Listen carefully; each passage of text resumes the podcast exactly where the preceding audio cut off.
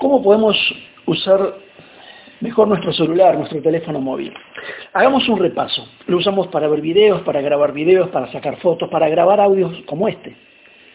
Escuchar audios, hacer trámites por teléfono, para ver noticias, para hacer eh, cursos educativos, por supuesto, para ver películas, para hablar por teléfono, quizá muchos no lo sepan.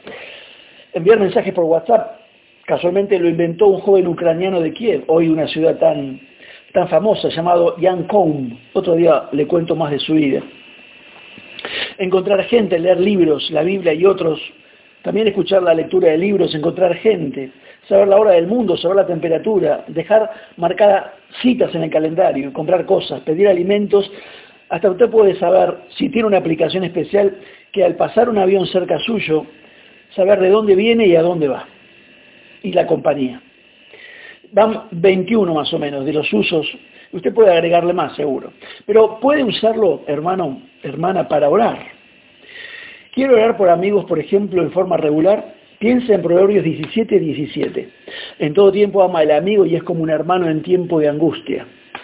Para no olvidarse, usted podría poner la alarma de su celular de lunes a viernes o cualquier día fijo a las 17.17 17, como recordatorio para orar donde esté, yo lo uso para orar a las 9.05 eh, AM de lunes a viernes por amigos porque sé que a esa hora estoy en un transporte público y puedo orar.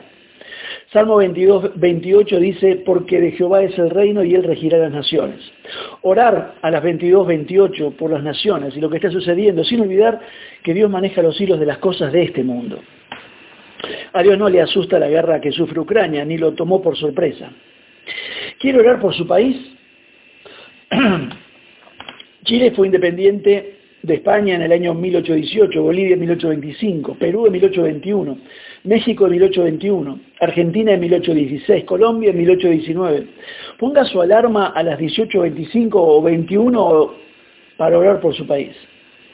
Lo importante de poner una hora y fecha es lograr un hábito.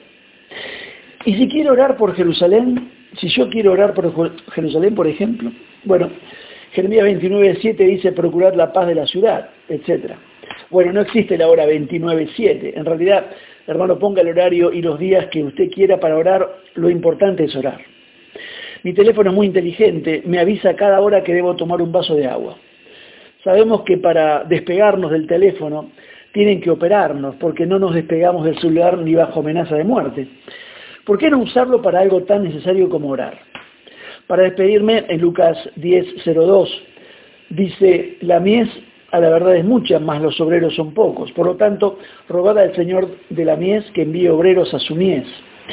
10.02, orar para que Dios levante obreros en todo el mundo. No miembros de iglesia, sino obreros que sirvan a Dios. Espero le haya sido útil esta pequeña idea. Alimentemos pequeños hábitos diarios que a lo largo del año se transforman en cosas concretas. Que Dios te bendiga.